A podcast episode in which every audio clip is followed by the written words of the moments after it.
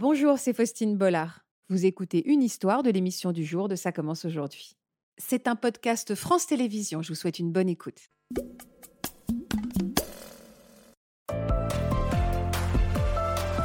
Bonjour Sébastien. Bonjour. Qui intervient en premier sur une scène de crime ou le jour où on retrouve un, un défunt? Alors, généralement, c'est la police scientifique qui, euh, qui intervient en premier. Oui.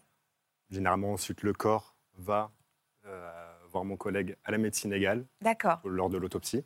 d'accord. Alors Sébastien, donc vous intervenez au sein de la police scientifique. Vous avez déjà enquêté sur de nombreuses scènes de crime. Euh, on va voir d'ailleurs quelques, quelques images à l'écran. Quelle est donc concrètement quelles sont les premières choses que vous faites Les premières choses que l'on fait, généralement, c'est quand on arrive sur une scène de crime, c'est s'équiper. On doit se protéger donc de la tête aux pieds, euh, le policier scientifique, mais également toutes les personnes qui interviennent sur la scène de crime. Protéger la scène en fait, protéger, Protéger- la scène, protéger enfin la vous scène et pour la scène. Éviter justement de la polluer, mais aussi se protéger nous, parce qu'on a des scènes qui sont extrêmement contaminées.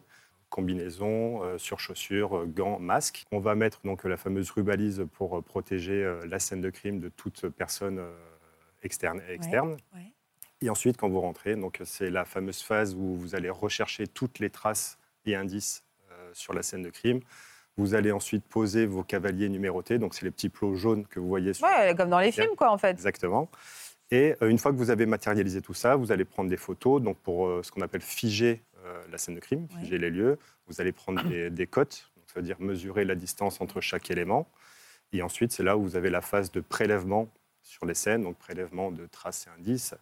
Dans la police scientifique, on parle beaucoup de scènes de crime, mais il faut juste savoir que euh, le taux d'homicide en France est quand même bien inférieur par rapport, euh, par exemple, au cambriolage. Vous avez à peu près 500 000 cambriolages chaque année en France. Sur lequel vous intervenez aussi? On- La police Ah. scientifique intervient sur toutes les infractions pénales. D'accord, ok. Et alors vous êtes venu avec une mallette, Oui, comme dans un film. hein. C'est quoi en fait? Ce sont les objets dont vous avez besoin, vos outils? Oui. Vous Alors c'est le- les outils principaux euh, quand on intervient sur une scène de crime. Après, on en a encore, on en a encore un peu plus. Mmh. Mais vous avez donc forcément l'équipement que donc les, Donc la combinaison dont vous m'avez parlé, etc. les chaussons de protection. la fameuse rubalise dont je vous parlais. Donc on protège. euh, Il y a écrit quoi? Parce que moi je sais ce qu'il y a écrit. Non, c'est horrible. On peut se permettre des petits traits d'humour un peu quand même, mais Voilà. ah d'accord. Moi je sais quand il y a écrit euh, l'américaine quoi. Crime scene. Merci, crime scene. Donc euh, zone interdite. D'accord. Donc, ensuite, donc vous avez plusieurs donc euh, lampes pour rechercher les traces indices. Donc euh, lampe UV, Ah oui, d'accord, ok. lampe à lumière blanche. Donc là, c'est pour Ça c'est voir les traces euh, éventuellement de. Alors là, vous pouvez avoir de, de sang, de fibres, de traces euh, digitales. euh, sur... Par exemple, si on baisse la lumière, là on peut voir. Alors des traces de sang. J'espère qu'on n'en trouverait pas. Alors si, alors, si le ménage a été bien fait, normalement, on ne devra pas avoir de, de traces de Est-ce qu'on peut baisser On peut faire le, le- le test ou c'est trop compliqué pour vous? On peut ou pas? On peut. Donc, vous voyez, on voit quelques fibres au sol. Ah oui, d'accord, ok. Donc ça, c'est pour les fibres. Ah oui, oui, dis donc. Voilà. Alors le ménage n'a donc pas du tout été. Rangez ça, rangez ça, Sébastien. Ça craint, ça craint. J'oublie. Donc, une fois que vous avez mis euh, donc, en évidence des traces et indices, vous allez les matérialiser donc, avec les fameux cavaliers euh, numérotés. Mhm. une fois que c'est fait, donc, vous allez faire donc, vos photos, prise de cote, et ensuite vous allez les prélever. Donc, vous avez des écouvillons. Les échantillons. Des Ah, écouvillons. Ça, comme- ce sont pour les traces euh, biologiques, donc les fluides biologiques, Ouais. sang, salive, sperme, sueur. Ensuite, vous avez des pinces donc, euh, stériles. Ouais. Ensuite, vous prélevez par exemple des douilles ou des, euh, des éclats de Ah oui, peinture. bien sûr. Et ensuite, vous avez donc euh, d'autres éléments. Une fois qu'on a prélevé donc toutes ces traces qui sont visibles à l'œil nu, Ouais. vous pouvez avoir des traces qui sont invisibles à l'œil nu. Donc là, on a des techniques particulières. Vous avez par exemple de la poudre dactyloscopique. Donc là, en fait, ce sont pour révéler les traces digitales palmaires Ouais, les sur les scènes.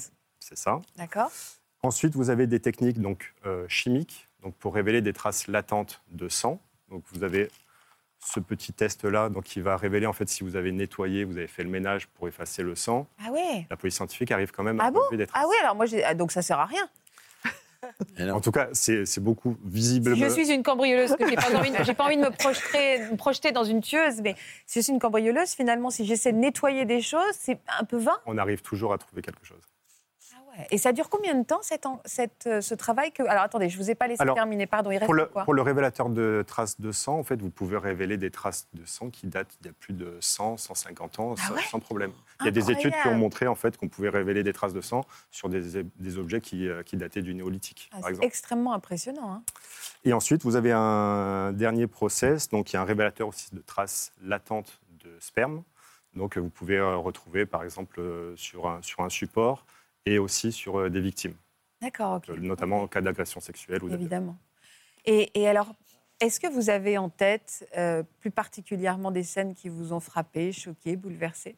Alors, il y a énormément d'affaires. Alors, je les, je ne les retiens pas toutes, mais euh, forcément, vous, voyez un petit peu euh, les corps euh, dans tout leur état, qu'ils soient noyés, brûlés, découpés, putréfiés. Donc, c'est des, des, affaires qui vous marquent, forcément.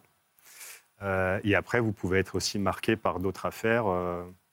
Au-delà de l'aspect du cadavre, vous pouvez être marqué par un mode opératoire particulier ou forcément par une anecdote. Euh, après, vous pouvez être marqué aussi parce que euh, bah, les victimes sont jeunes, voire très très jeunes pour euh, certaines. Donc forcément, c'est quelque chose qui est assez difficile. Ah, moi, il y, a une affaire qui m'a marqué, pourtant ce n'est pas, pas un cadavre, c'est ce qu'on appelle un VFQ, donc un vol fausse qualité. En fait, c'est quand vous avez des personnes qui interviennent chez les personnes âgées, qui se présentent comme étant des faux policiers ou des faux plombiers, et donc ils volent en fait par ruse la victime. Euh, donc là, j'étais intervenu, c'était au tout début de, ma carrière. Et euh, j'interviens donc chez une vieille dame qui devait avoir 85-90 ans. Et euh, on lui a volé juste son portefeuille. Et à la fin de mon intervention, donc elle me prend la main, elle me regarde dans les yeux et elle me dit si vous retrouvez la personne, euh, vous pouvez lui laisser tout l'argent qu'il y a dans mon portefeuille, mais dites à, la personne, je veux juste récupérer la photo de mon mari qui est à l'intérieur, c'est la seule que j'ai de lui. Et là, c'est quelque chose qui, forcément, qui vous prend aux tripes, et c'est extrêmement dur de voir euh, justement la détresse et la tristesse dans les yeux d'une victime. C'est moi ou je sens toujours votre émotion Ah oui, non, mais parce que je revois encore euh, cette, cette personne et c'est dur. Comment on fait quand on, sait qu'on va arriver sur une, scène bouleversante, peu importe la nature du crime qui a été commis? Est-ce qu'on prend un temps avant de rentrer dans cette pièce, dans cette maison? Est-ce que quand on arrive, enfin comment on fait pour contrôler une émotion qui peut même être physique, c'est-à-dire qui va vous dépasser quoi? Alors, la première scène de crime que vous allez faire, forcément oui, vous vous préparez mentalement. Euh, moi, j'ai toujours en, en, tête ma première scène. C'était quoi, pardon, mais du coup, c'était quoi? Ah, en fait, quand je suis arrivé, euh, donc j'ai été affecté directement dans le Val-de-Marne en tant que chef d'un service. Vous aviez quel âge? 26 ans. Le lendemain donc de mon arrivée, le téléphone sonne et on nous dit euh, un corps est retrouvé donc sur les voies ferrées euh, près d'une gare RER ah. dans le Val-de-Marne. Et donc il faut intervenir vite. Vite parce que déjà la SNCF a besoin de réagir rapidement. Vous avez des centaines de milliers de voyageurs qui, qui sont dans l'attente, donc il faut intervenir assez rapidement. On ne sait pas si la personne s'il s'agit d'un suicide ou si la personne a été, euh, a été poussée. Et donc là, euh, donc vous rentrez dans le véhicule. Forcément, comme il faut aller vite, ben, vous avez le gyrophare et vous allez assez rapidement sur, sur la scène. Vous n'avez pas le temps de mentaliser, quoi Non, mais là, par contre, moi, c'était donc mon premier cadavre. Vous partez avec deux de vos collègues qui, eux, sont là depuis longtemps. Et dans votre tête, vous vous dites, en gros, euh, il ne faut pas que je vomisse parce que sinon, ça va être la honte. Bah oui, c'est ça, ça reste votre métier. C'est quand même le premier jour d'un métier. C'est ça. Et donc, en fait, vous avez ce stress-là où vous dites non, il faut que. Il faut que, le corps réagisse, quoi. C'est ça. Et en fait, vous arrivez, donc vous arrivez sur la scène, vous passez les rubalises de, de, protection. Et en fait, quand vous arrivez sur ce corps-là, vous dites OK, en fait, c'est euh, bon, c'est juste ça. Je sais exactement ce que je dois faire au niveau technique. Et involontairement, en fait, vous avez une espèce de barrière psychologique qui se met en place. Involontairement? En tout cas, j'ai n'ai jamais mis moi en place quelque chose en disant bon, il faut que je fasse abstraction. Oui, il n'y a pas des respirations, quelque chose de mise à distance. En fait, vous êtes vraiment très concentré. Vous avez un protocole à respecter. Vous savez exactement ce qu'il faut mettre en place. Euh, vous avez des photographies particulières à faire. Vous avez des prélèvements particuliers à faire. Et en fait, vous êtes tellement concentré sur, cet aspect-là que vous occupez complètement l'aspect euh, humain de la personne. On vous apprend ça? Mais par contre, vous pouvez être euh, peut-être impacté par ce que vous venez de voir a posteriori.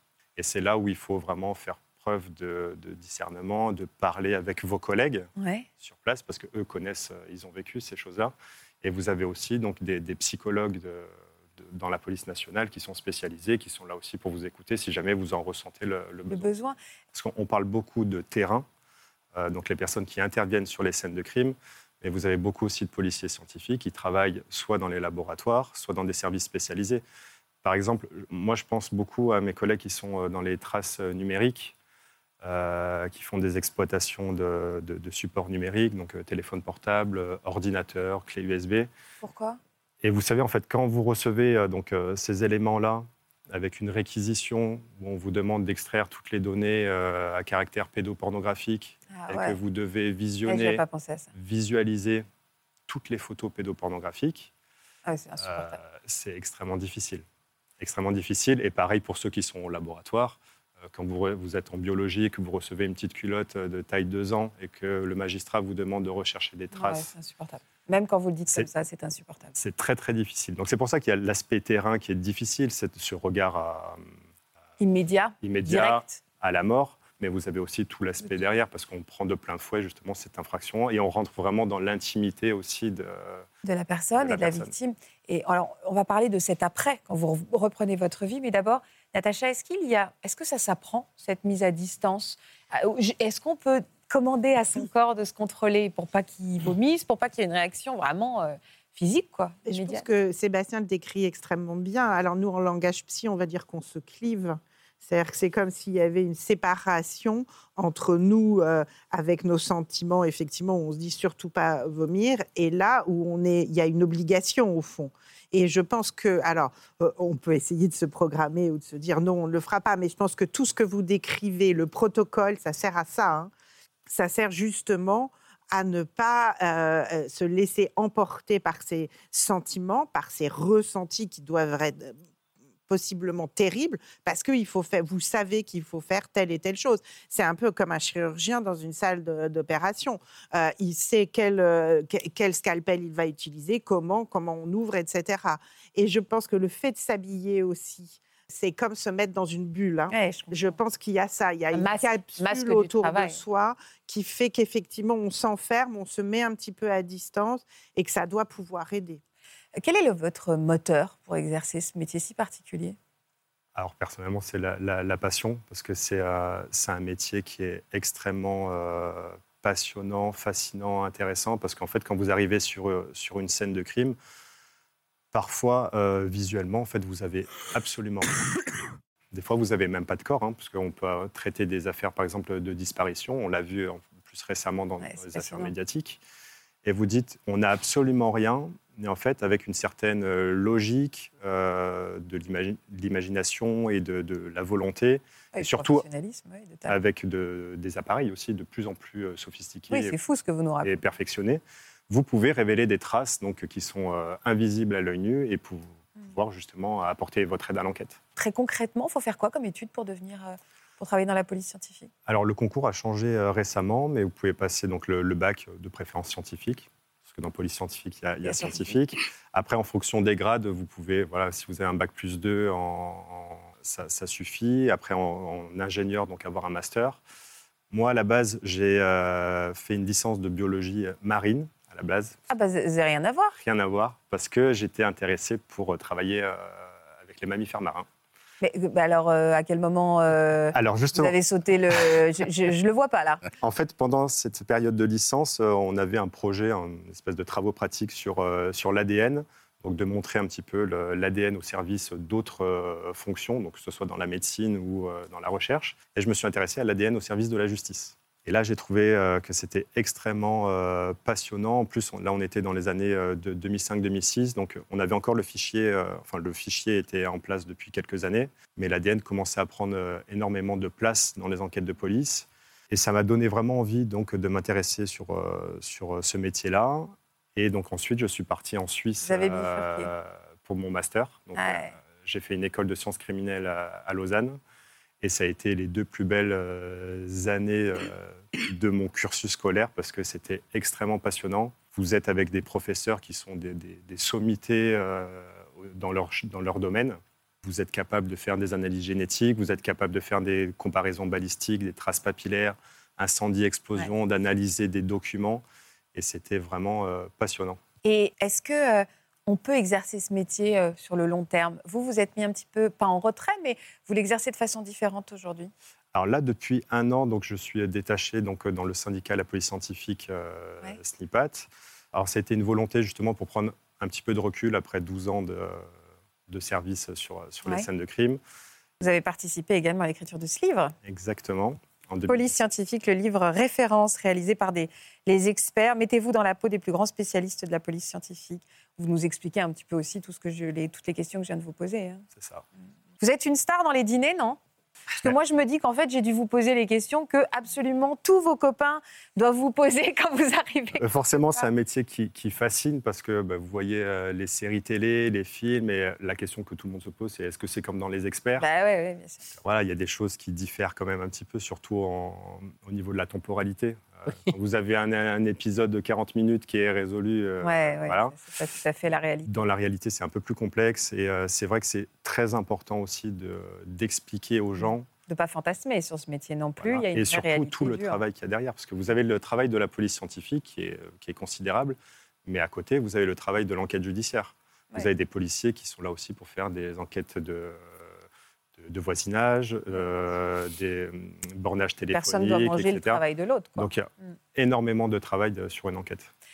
Alors moi, je préfère euh, 100 fois travailler sur des cadavres que sur des, euh, au contact de personnes vivantes Ouais. j'ai beaucoup de mal, enfin beaucoup de mal, c'est beaucoup plus difficile psychologiquement et émotionnellement de travailler avec des personnes vivantes, surtout dans les, dans les affaires de, de viol et d'agression sexuelle, euh, qu'avec des cadavres. Euh, moi, j'ai une affaire qui, qui m'a marqué et pourtant je ne l'ai pas vécue, mais c'est une de mes amies et collègues qui, euh, qui l'a vécue. Et pourtant, je trouve que c'est l'affaire la plus marquante euh, psychologiquement. Elle intervient en fait sur une affaire où on, on a une jeune femme qui, euh, qui revient de province en covoiturage.